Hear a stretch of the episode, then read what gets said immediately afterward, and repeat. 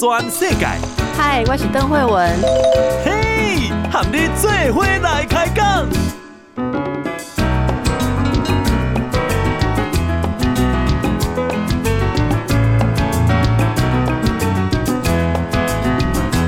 大家好，这是报道全世界，我是邓惠文啊。今天非常的兴奋哦，今天我要来跟大家一起请教我们一位啊，本身也本身的这个思维跟他做的事情，我们本来就有点熟悉哦。可是我们不太有正式听他讲过，在这个教养小孩的大海中，原来他跟我们一样。也会浮沉哦。我们以为这样子的人都是模范母亲啊，然后呃，这个新时代的母亲啊，都不会像我们一样犯错。可是看了他的书之后，觉得哇，好慷慨哦，这么慷慨跟我们分享。这就是我们的昭仪刘昭仪哈，是呃水牛书店我爱你学田市集的负责人哈，刘昭仪，昭仪你好，你好，邓慧文小姐，阿个蓝色为听众朋友大家好。好，大家好，你写一本书，吼，大家拢知影你是谁啦，吼，对无？但是咱介绍一个女性的时阵，袂使讲一个关系，逐摆拢要介绍讲是谁的，无，我就无介意安尼。对我，我以前嘛是就无，诶，没没没关系啊，那，但是渐渐的，就是习惯成自然。我们今天也会出卖你的老公。但你公公啊，有什么要抱怨的，我们就可以给他爆料。没问题，没问题。我是全全国扯老公后腿联谊会会长。我真正吼吼，阿既然公公安尼，大家都知影嘛吼。昭仪的老公都是罗文嘉嘛哈。是罗文嘉，今天真是非常的精彩。下次看能不能访罗文嘉讲他眼中的老婆，很期待这一集啦 吼。来，昭仪出的书哦，名字啊真的很劲爆，叫做《我的渣男跟逆女》。啊，所以你在讲的就是领导公子跟公主嘛，他们看到这样的书名是大笑同意，还是有觉得说哦，你用加负面的词给我写？诶、欸，其实吼，诶、欸，伫阮厝内底这出名是阮大概呃共同决定的。哦。呃、然后呃，对我们的孩子来说，因为他们很习惯妈妈的那个搞笑，还有妈妈的所谓的幽默感吧，哈。他们就很习惯，他们倒不特别觉得说这类是就负面的这类形容词，是是，对，所以他们都知道我称呼他们是罗氏三害嘛。对，我除三害之后，我就会很放松。对，哇，那、啊、是什么样的机缘哦，让你想要分享？这个跟孩子相处的过程跟一些心得。呃，其实因为之前我都会在脸书上面把呃，因为我我自己经营这个我爱你学田市集，所以都会常有一些小农啊，或者很优良的种植者他们提供的食材哈，我们在我们在卖的食材，那我会带回家先试试做，所以我会固定在脸书上每天对我来说很重要，就是说我做一一顿晚餐，然后跟我的家人分享。然后我就会把它再贴在脸书上，说：“哎，我们家今天又在餐桌上聊了些什么东西，然后我们在餐桌上吃了些什么东西。”所以，我固定本来就是在脸书上面做分享。那么，但是呃，很多人就是，或是还有一些出版社，他们会觉得说，呃，好像我应该出一个食谱书。那所以，当接到这个出版的邀约的时候，我反而会比较认真想说，我觉得这个餐桌上是一种日常，对我来说，呃，我蛮想要留下来的是跟他们一起生活。然后一起长大，一起学习的记录，所以后来跟出版社聊了之后，我才想说，我应该是先把我跟他们一起这样子的一段生活的记录捡拾起来，把它做成一个出版。那后来又想到可以跟我的女儿一起共同创作，是、哦、女儿就画这个图画哈，对，插画，她做插画，那我做文字，所以才会生产出这样子一本书。那很多人说，哎，这是一本教养书。我说，我真的不是教养专家，我是一路在教养过程当中那个跌跌撞撞的家长。我是想用这样子的，所以我才说我是在苦海浮沉这样子的一个心情，想跟一路上还有很多的这个同伴来分享。对你而言，也有过苦海的感觉吗？我一直都还在苦海里面浮沉啊。对，我偶尔有一点抓到一个这个鱼雷浮标啊，抓到一个救生救生板，可是它基本上我还是在呃这个苦海里面浮沉。嗯，那来跟我们分享一下哈，也也许有些听众朋友哎不记得那个年纪，儿子跟女儿分别现在是几岁？呃，我的女儿现在要准备即将要念大学，然后我的儿子即将就是要升上六年级，哦、一个是在小学，一个是在高中，但是都一样很恐怖。怎么说？嗯、呃，青少年有青少年的问题，那小孩子比较小一点，嗯、也有他们不一样的学习上面啊，跟呃人学呃交往上面都有各种不一样的状况，因为我们。一直陪伴在身边嘛，所以你等于跟着他们一起在经历。那我自己也跟小孩讲说，我们一起经历，那我们各自学，因为他是学习当他怎么样作为一个孩子，那我就是学习作为一个陪伴者，怎么样做一个妈妈。我们在书里面看到很多呃细腻的描写，就可以看到说，呃，你如何的去。看孩子需要什么，然后或者说来理解孩子跟你的差异。像有一段我印象很深，就是你说，呃，女儿就是你是说她就是算罗曼曼啊，好、哦，她就是慢慢啊。然后可是你应该是很有效率的人，是吧？我性子比较急，对。那所以这中间怎么去？你怎么去当这样孩子的母亲？呃，我我会以前我会想说，天哪，我为什么永远在等待，在等他？在等待他怎么样怎么样，可是我很快发现这这就是他。我如果叫他很快的话，他他他他就不是他了。那他其实从小就很很沉浸在自己的世界里，可是他沉浸在自己的世界里，他会有他自己的作品，不论那个是什么，他会有他的作品出来。然后那些东西，其实我觉得很棒。你第一次有这个感觉是看到什么？是什么涂鸦吗？还是什么样的东西？呃，对，他很小的，他就很喜欢画画，所以他常常画出来的东西，嗯、虽然他就是很慢，每天就在窝在他的自己的世界里面去去想象、去创作，可是那个东西出来令我觉得很惊艳。那我就会觉得说，哎，原来人是这么的差异性这么大、这么独特的东西。那他这样独特的东西，我是很欣赏。所以，即使他因为慢，他可能会，比如说某些学习的步调上，或是跟人相处的步调上搭不上那个节奏。可是，我会觉得说，哎，父母亲应该站在欣赏的角度，然后才可以让他有自信，让他那个独特性更出来。那我们不就是在追求孩子的独特吗？我我想请问一个问题哦，这个是您呃。从执行以来，一直都很顺利，可以有这样正面的态度，还是你是也有过？呃，好，我我举个例子啊，因为你也、嗯、你也有很多自己在忙的事情，然后如果你一直都是一个有效率的人，那生命中要花那么多时间，因为要让他慢慢的哦，欣赏他是 OK 啦，因为他就是这样子发展出很棒的东西。可是会不会作为一个母亲，也有我们的生命在这里要呃？尺度要拉得更长、更慢，或者我要投注更多的生命在这里面的某种冲突，甚至有没有过懊恼、嗯、愤怒的时候？我我我我懂你的问题，就是我我曾经有一段时间觉得我每天就在同样的事情里面打转，然后好像比如说我就类似在柴米油盐里面分不开身了，因为我因为要陪伴他嘛，嗯、所以我只能在那些例行的事物里面去等待、去陪伴，我没有办法去发展我自我。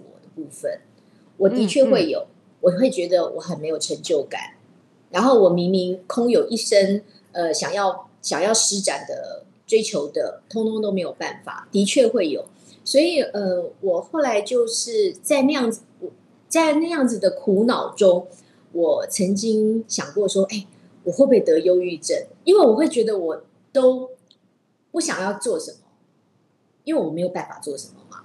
那但是很快，因为我。我是一个闲不下来的人，我觉得我我这样子待在我的，比如说我待在我的屋房间里很懊恼，我什么事都不做，还不如我就起来想点事情做。哦，那再这样，意思是，嗯嗯，意思是说你找到了一种跟他相处，然后不去催促他或、嗯、或是干扰他，但是你自己也可以照顾你自己的方式。对，比如说我可以一面。等着他做什么，然后我同时间也完成什么事情，所以我后来就花很多的时间，比如说我读书、我写作、我去呃了解呃，比如说小农的产地、台湾的风土，嗯、那这些都是我还蛮还算蛮有兴趣、很好奇的事情。那透过静态的学习，就不用说我必须要一直出去，然后去让自己找到一点点呃生活的重心，然后渐渐渐渐这个重心会越来越大，然后他也可以找到他自己的节奏。我是指孩子，然后这样两边去找到一个协调的地方。哎，这个是一起学的。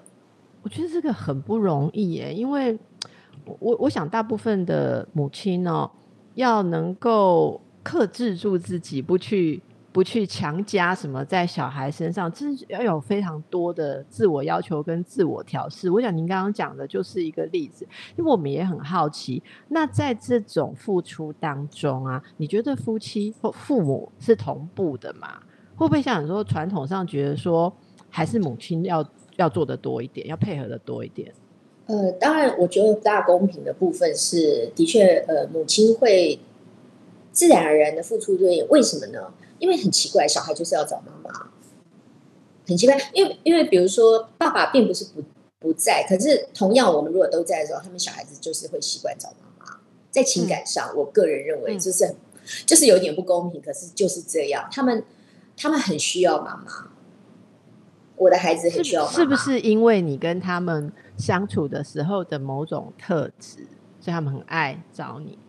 嗯，我我不大知道，可是我其实不是那种很传统的那种温柔婉约，然后予取予求的妈妈。哎，我会跟他们，我其实是很很很会跟他们，很会跟他们计较，很会跟他们打闹，很会跟他们呃，直话直说。对我，我会我我我把他们当跟我跟我差不多年龄的人。嗯嗯，对，所以我。我觉得，但是我觉得那个是好像每个人大概都有一些对母性的追求吧。嗯，我觉得是这样子。所以，嗯，但是我觉得我跟我先生搭配的还算 OK，就是说他我先生非常忙，工作非常忙，可是他如果待在家里的时候，他会很全心的跟孩子在一块。哦，对，他会很全心的跟孩子在一块，所以呃，小孩子还是会有一些事情，他们就会听他的。那我就会跟他讲好，哎，什么事情你要跟他们沟通哦，嗯嗯，所以他也会有被我交派一些任务，因为有一些事情，我觉得他讲的效果会比我好很多。我例如什么事情他讲效果会比较好？嗯，比较严肃的事情，对，然后会比较是要求性的东西，因为我要求性的，对，因为比如说我跟我儿子，他就是完全吃定我，他他不会觉得我会我会严格执行什么东西。但是，可是他会听爸爸的，他知道他爸爸那个言出必行。啊，如果没有照爸爸的意思会怎么样？他不会怎么样，因为他知道他就要照他爸爸的意思啊，他就是很贼啊，他就是他很现他很现实性，他抓的很准哦。现实性就知道说爸爸这里没有得商量，没商量。哦，爸爸如果讲了，没什么好测试的，没有。对，哇，其其实听到这里，其实大家都还蛮羡慕你们这个教养子女，感觉。呃，既有影响力，然后又有深厚的情感哦。那儿子的个性跟女儿据说是不一样的，是吗？对啊，非常，我非常非常不一样，两个几乎可以说是颠倒。像我女儿就是很沉默寡言，然后比较她比较内敛。那我的儿子就是非常爱表现，他很爱他很爱表达他的意见，然后他喜欢。就是希望所有的事情要如他所愿。那如果没有说如他所愿，他就会跟你讲出一大堆道理来说服你。他是一个理长性格的人。嗯。你曾经说到说，呃，姐姐学画不错，然后让弟弟也去学。结果你说他前、嗯、前一段什么不知道二三十分钟都在把妹，对，都在跟他聊天，对。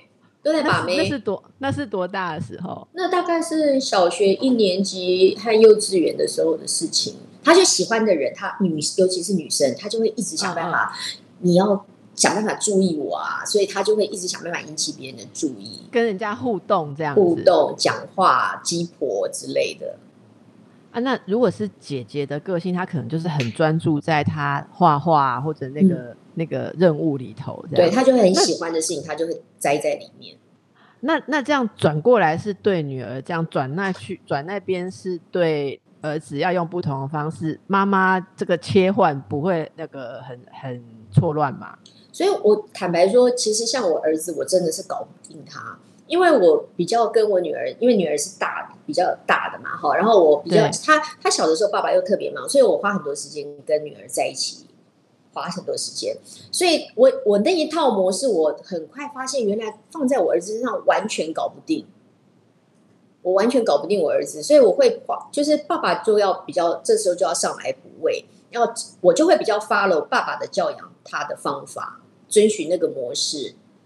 就是主 key 主 key 变成爸爸啦，可不可以给我们一点点想象哦？就是说，那爸爸的模式是有没有什么什么例子可以让我们想象？爸爸是用什么方式可以搞得定儿子？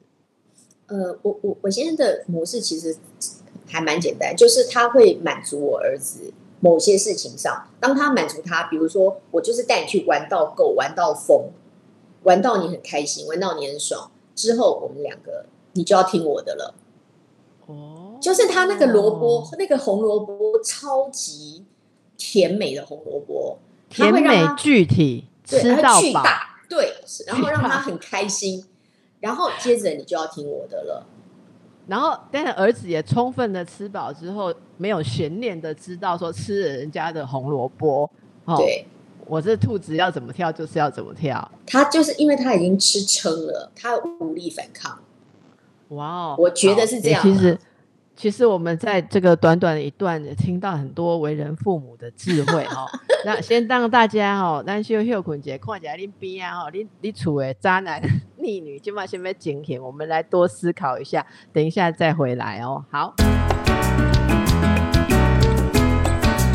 报道全世界，邓惠文和你做伙来开讲。大家好，咱个登来报道全世界。今日我访问的是刘昭仪哦，刘昭仪呢是这个两个孩子的妈，哦，也是水牛书店我爱你学田诗集的负责人然后。大家呃喜欢文艺圈啊，或者这个呃食好食材的人，大概都会知道昭仪在这个领域哦。那但是我们。这次听到这么多他跟孩子之间互动的心得，很多发人深省的地方，在他的书中，《我的渣男跟逆女》哈，这还是女儿亲自画的，配的插画，这样非常的不容易。好，刚才听到说，这个妈妈其实孩子的个性不是我们选择的，哦，不是说孩子不是我们定做，说我要一个个性刚好跟我合的孩子来，就对妈妈就是一个挑战。那么刚才说到女儿啦，哈，我想说你跟罗人家应该都是书念得很好的好学生吧？对。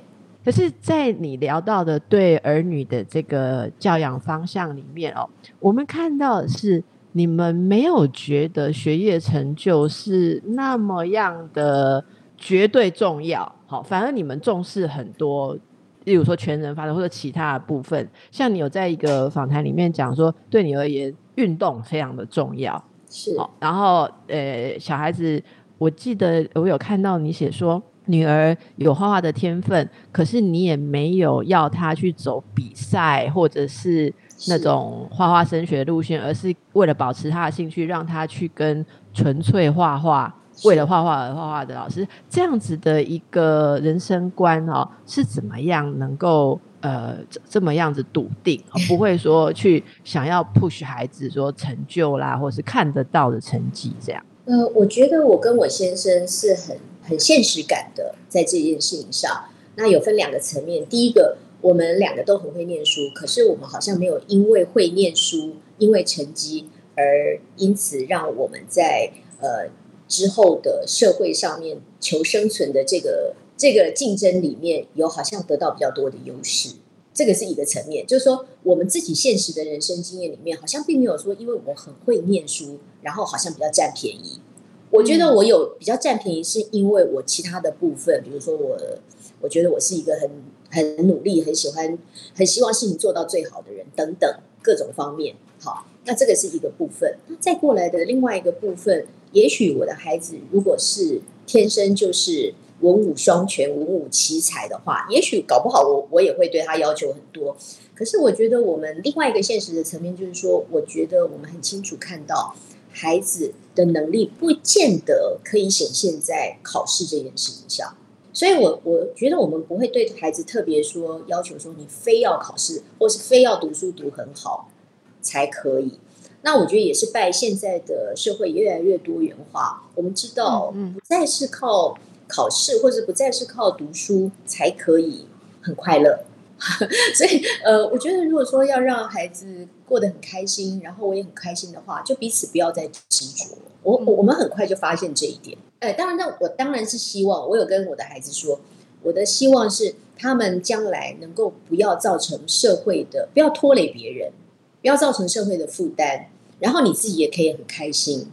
我觉得那就是我觉得最棒的事情了。嗯，这是你们呃当父母，你们夫妻很一致的观念是吗？对耶，对这个事情我们两个没有什么太多分歧，我们很快就知道说，呃，小孩子高兴。开心，然后可以快快乐乐的在这个社会上生存，这样就可以了。嗯嗯，我我很赞同你的看法。然后我有看过周边一些，可能就像您说的，把自己书念，爸妈书念的很好，可是出社会之后体验到光会念书没有保证任何事情，你要有一些其他的能力。所以我其实身边有看过很多的父母，也不是说。会一定要死命的求小孩的成绩，可是还是有有遇过一些挫折，是变成小孩子，有的小孩子他自己很在乎那个所谓的成绩啊，或者是单一单一项的表现，因为可能整个社会还是很多人在看这个部分嘛。那他自己如果跟别人比较啦，或是怎么样，在在这个应该说什么，我我们的教育体制里面。也许他们也会被推动去在意这些东西，所以虽然爸妈不在意他单项的呃学业表现，可是他自己很挫折。您的小孩有没有过这种过程？有，像我的女儿，她她小学的时候念的是一个比较放松的公立小学，所以她呃到了国中之后，她就有一点点不适应，因为这个国中呃都是很好的学学生去，就是是一个明星学区啦。所以都是呃同学什么的都竞争很激烈，然后也都是以追求考所有台北市的前三志愿为目标。所以那时候我我女儿她也会很气馁。那我觉得我们那时候做的事情是，她在国中的时候，我就有问他，你要不要去念实验学校？我想把他抽离这个环境。嗯，是国中才抽抽出来。那时候国中的时候，我有问他，嗯嗯，我说。不然这样好了，我们去不要那么压力那么大的地方。我主动问他，你要不要抽离到这个这个环境？所以我们那时候也试图让他转学。那他也去想，他也去考了一个我们本来帮他找了一个实验实验的中学，他也去考了，然后也也得到入学的这个许可了。然后甚至我学费都汇了，但是他在最后一秒钟跟我说。我不想要离开家，因为那时候那个学校必须要住校啊。那种学校很多都是要住校。然后他就说他不想离开家，就是基本上就那个心里想的大概就是我还是想要在家里当大小姐之类的。所以他后来就是最后一秒钟他就没有没有去。然后他就说他觉得他可以试试看，在那时候是最后一年，国中最后一年。那我我觉得国中最后一年会最辛苦嘛，所以我就跟他说，那我们不要念了。那他说没关系，因为我那边有很多很好的。同学在，我觉得我可以跟他们一起努力看看，我可以撑得下去。那我就会跟他说：“好，那我们就再试试看。”所以这种觉得就算不念，妈妈也绝对支持的这个肯定，是不是有帮助他更好、更能够抗压，或是？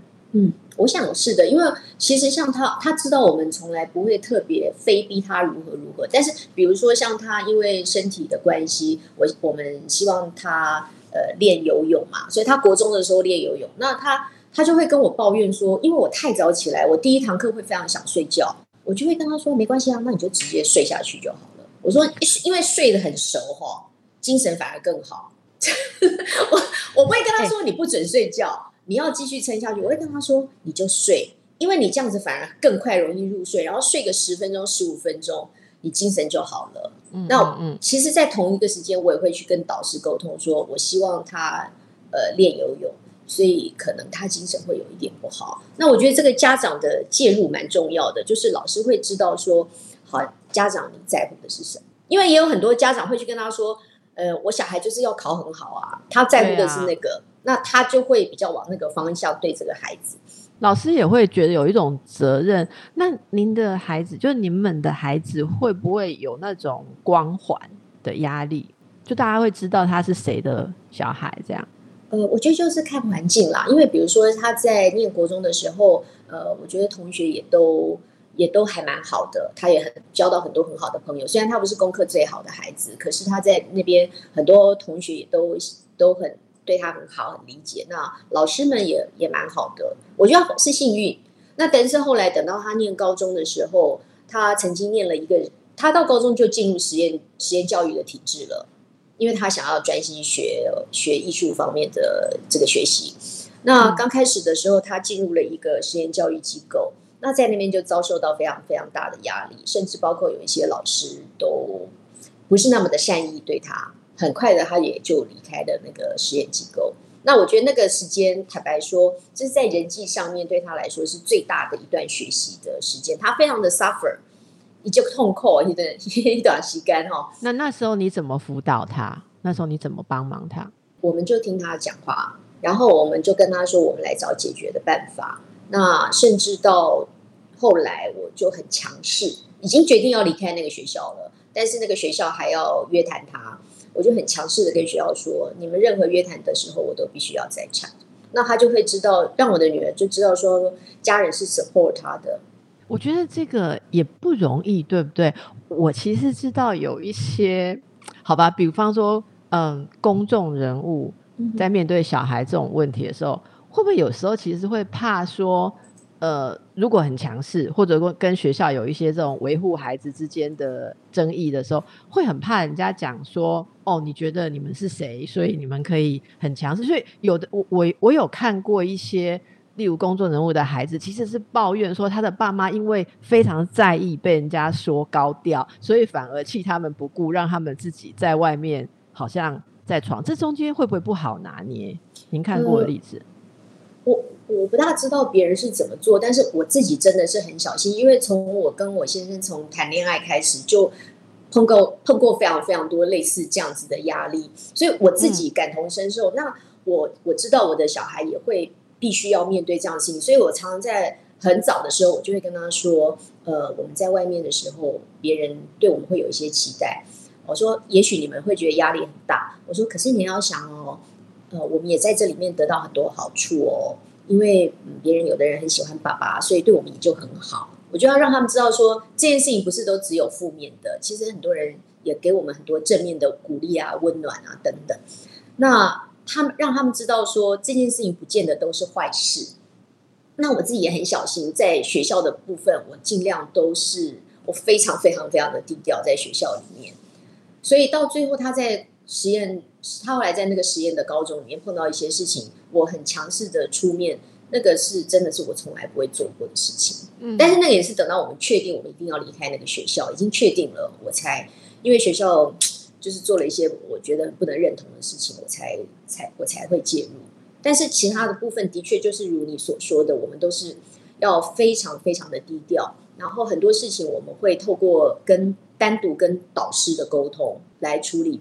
比如说像我的儿子，他很讨厌重复的书写，那我就会去跟老师沟通说，比如说别人写五次，我就跟老师说，老师我们可不可以写三次？然后我说其他的我们周末再来。或者是给我比较长的时间，我再来补。我还是希望尽量不要让老师困扰。比如说，如果这个孩子他就大喇喇说，我就可以写三次，怎么样？你们都只能，你们都要必须要写五次。我觉得这样对老师也是很麻烦嘛。是，所以我就会跟老师说，但是我们现在写三次，可是我们其他的部分我们后面再来补，就是也不要让老师太困扰。哎，这中间很多的细腻，我觉得你好细腻哦，就是要去找到这种。就是要解决孩子的问题，可是又要维持让老师仍然能觉得哦，就是他他有老师的位置。这中间好多的这种考量，妈妈要吸收这么多哦。我很想问，那你是怎么调控压力的？因为工作上你也很忙啊。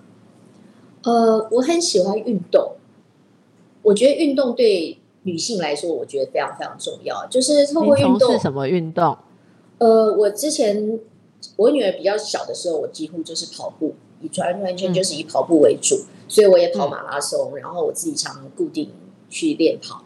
然后现在比较大一点了，呃，我就是除了跑步之外，还有重训，我还打拳击，oh. 就是各式各样的运动，我都会尽量尝试。我觉得运动是很很很强大的舒压，哎，然后很多事情在思考的时候，我就在长跑的时候，我就可以，比如说我跑步一个小时，我真的就可以想一个小时的事情，这真的很棒，哎，跟自己独处一个小时啊，想想自己想想的事情啊，这样一个小时，这个我觉得很舒压。那我想问你呢？到目前为止啊，哦，你觉得当妈妈哦最挑战的是什么？嗯，我觉得小孩子的情绪，当小孩子的情绪来的时候，如果你是在可以控制的，就是说还是理性的状态之下，那很 O，那还好，那很 OK。重点是你的理性被他摧毁的时候。哎、欸，我们很容易理性被孩子摧毁，超容易。对，那时候我会觉得很危险，因为我觉得那时候你讲出来的话，不但伤自己，最主要是会伤害孩子。然后，而且他们会记很久，好可怕哦。对，他们都会记很久，所以呃，我我渐渐的每次碰到这种情形，我就会特别注意。也就是说，你会很。很快觉察到说，我现在理性，我要口不择言了。我开始口不择言的时候，我就想说，那那就要怎么办？赶快走开去跑步，还是？对，我就要知道说，呃，就是界限界，就是在亮红亮红灯了，那我就要小心了。那我也许我我会做别的事情，或是我会叫爸爸接手，或者是我就去做别的，然后我会提醒我自己不要讲话，因为。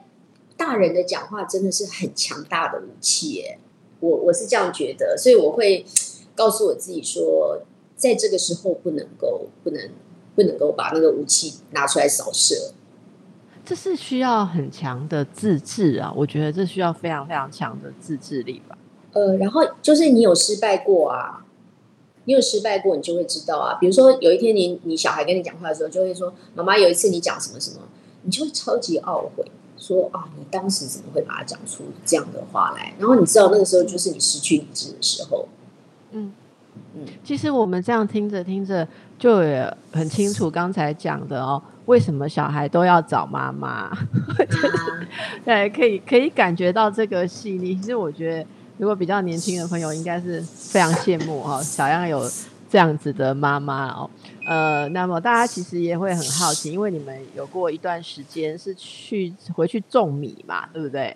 好，我先就是这做农夫，没错，做真的是做农夫。呃，听起来也是跟为了要给小孩更宽阔的成长空间有关啦。哦，可能光是在台北或者什么是没有办法有那样子的空间。我觉得这个应该对小孩也是有。很深远的影响，所以在这个水牛书店，还有这个呃学田市集哦，这方这方面，那个昭仪有什么样的看法哦，跟心得？我们等一下再来请教更多。报道全世界，邓惠文喊你做伙来开讲。哦，大家好，那个登来报道全世改哦。今天访问这个刘昭仪哦，其实刚刚听到很多，我自己也一直在感受跟思考。因为我的小孩是比较小，可是我慢慢可以知道说，如果我能够往这个方向去靠近的话，会有多么的不同哦。那么呃，接下来我想要请教一下这个关于水牛书店啊，哦，您跟这个罗文佳应该是在二零一二年嘛，哈，哦，那时候差不多接手。接手水牛出版社，然后后来开这个独立书店水牛书店嘛，对。然后后来你们又做了这个，就是我们刚刚讲说，真的去去去当农夫，然后这这个过程当中，你想要实现的是什么？嗯，其实我是我一直都是在城市里面长大的。那呃，我对于我先生他想要呃回馈他的家乡这件事情，对我来说。我是很新鲜的，因为我们我们在都市里面长大的，没有这种回馈故里的这种概念。那我先生他是客家人，又比较传统保守，他很想要把一些东西带回他的家乡。那所以我觉得，呃，水牛他就一直一直在改变，就是说他从他自己的家乡出发，然后渐渐的，呃，我们不只照顾他的家乡的孩子，我们渐渐的也开始知道说，哎，还有很多地方是需要我们进去的。那呃，所以这几年除了呃他的家乡之外，我们开始也把触角伸到比较偏远的山区。哦，那因为真的要进去，你才会知道他们缺什么。所以我们这几年就比较多的呃精力会花在不只是乡下，他的故乡的乡下，我们也开始到了山上去陪伴原住民的孩子。那因为原住民的孩子其实不大缺资源，物质的资源，因为各个企业啦，还有国家的资源其实都进去了。他们缺的是什么？人的陪伴。你如果只是说哦好，我一个一个那个烟火式的，比如说暑假我就来陪你们干嘛干嘛，它不够，它真的不够。所以我们在乡下开的英文班，就是是长期的，每个礼拜我们一定要看到孩子，然后教他们英文，教他们阅读，教他们其他的等等，包括功课的陪伴。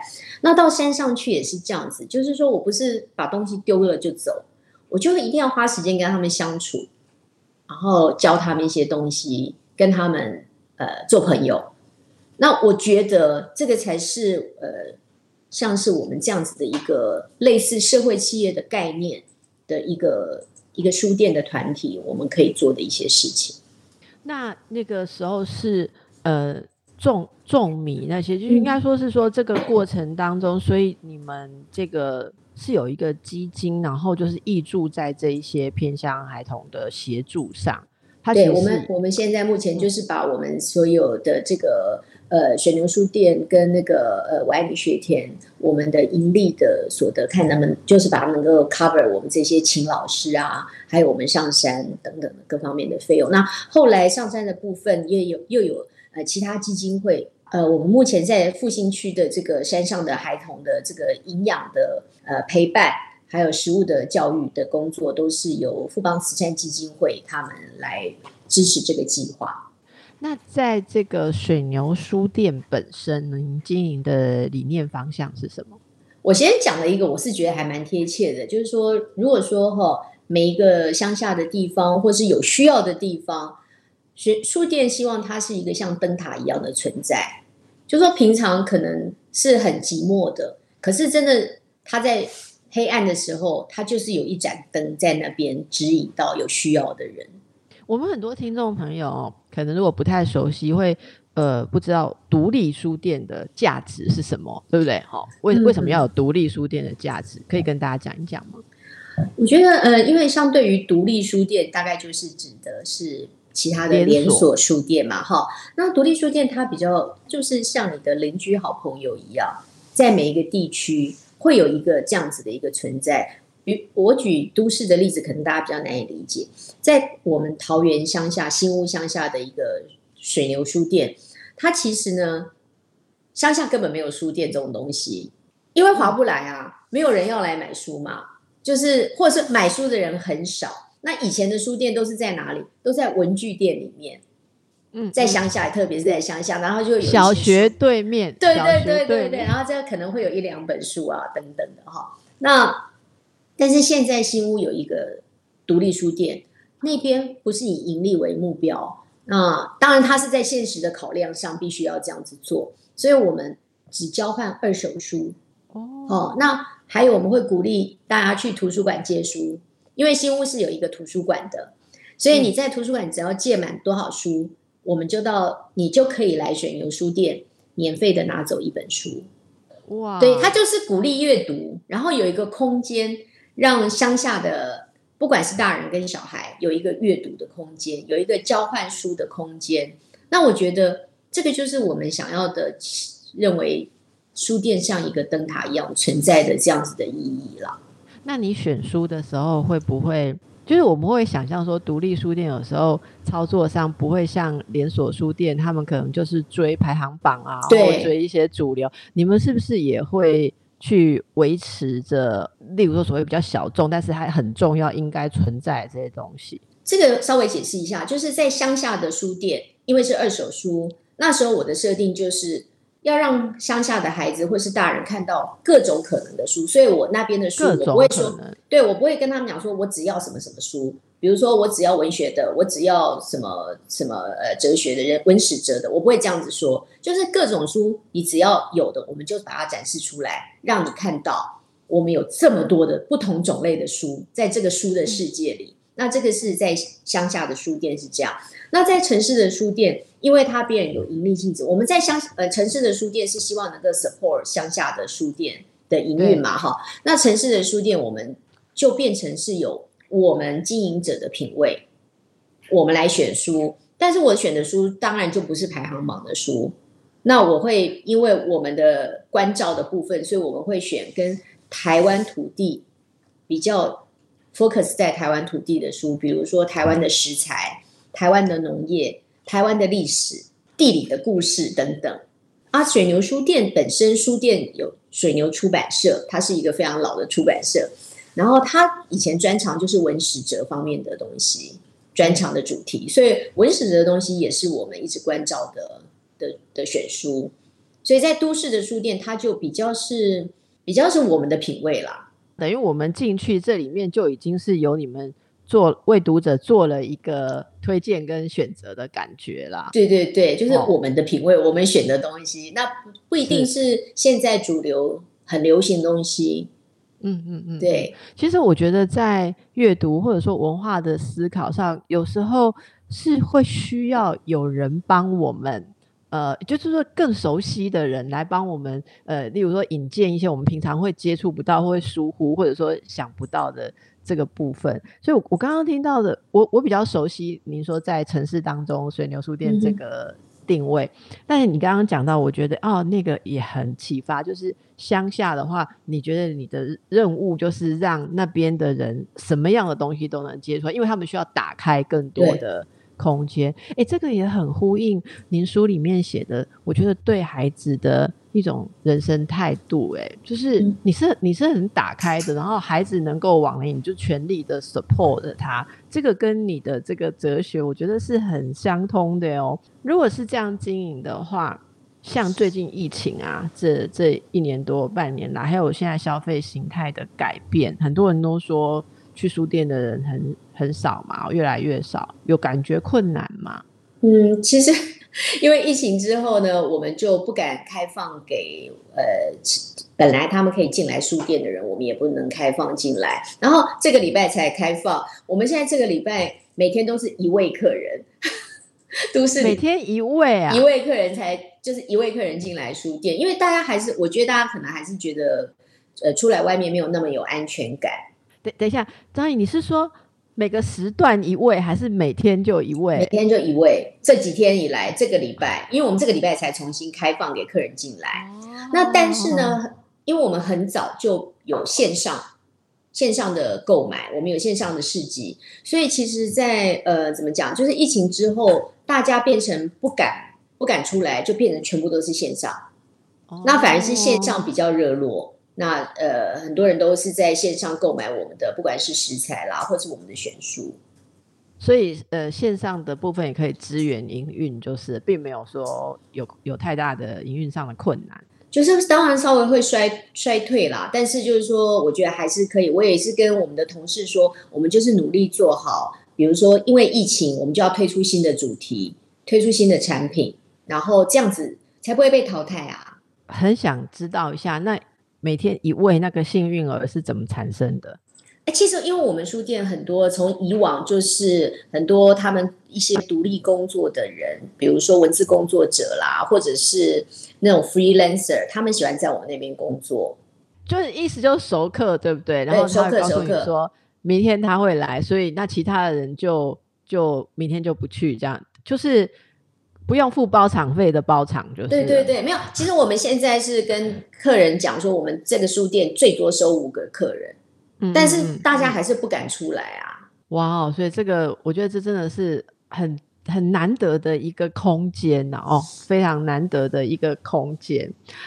那这这样子的呃，应该说这么辛苦啊，全天候的阿布，然后还要做这么多事情，我觉得我个人觉得最赞叹的说。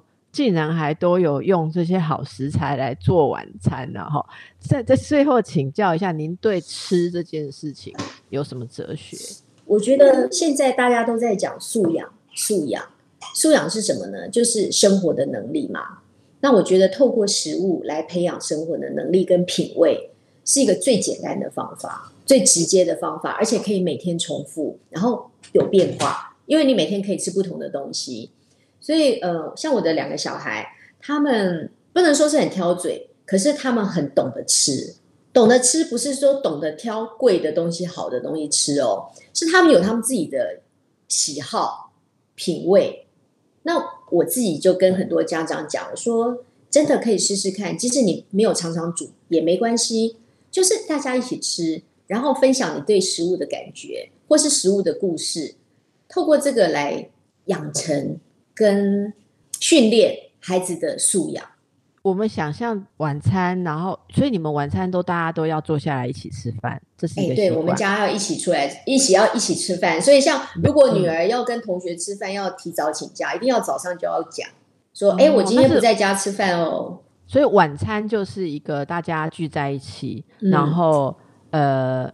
很敬重的来吃这些食物的，也没有很敬重，就是大家就是这是大今今天大家见面就这个时间，因为早上大家就各自各自逃跑啊，每个人赶这个赶那个啊，对不对？嗯、然后到了晚餐就都会回来啊。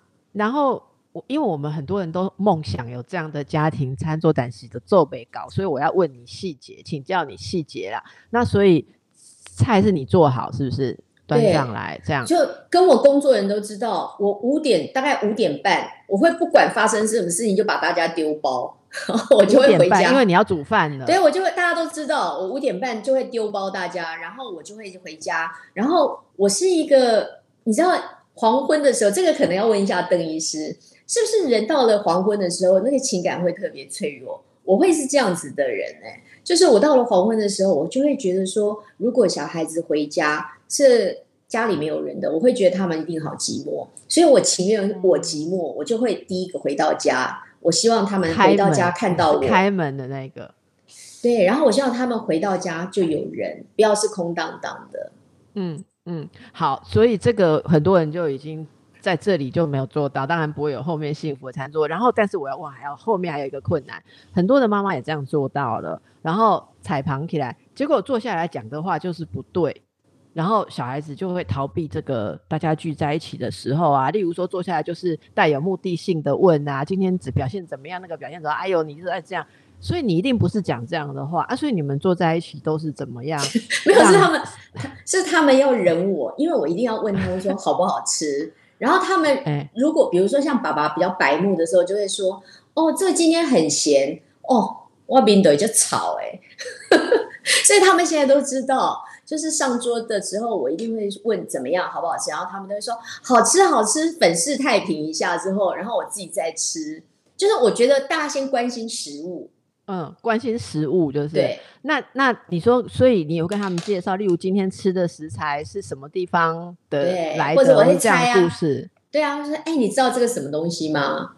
那这些都讲完之后，会不会问？例如说他们的学习啦，啊，当然小一点的时候表现啊、考试啊，也是可以问的吗？我是我是我我们家是没有什么设定啦。可是真的有些时候，比如说你问我儿子功课写完没有，不用问嘛，东内嘛，什么下东西东内什么我完成啊，对啊，所以就基本上不要不要自己残害自己的心灵。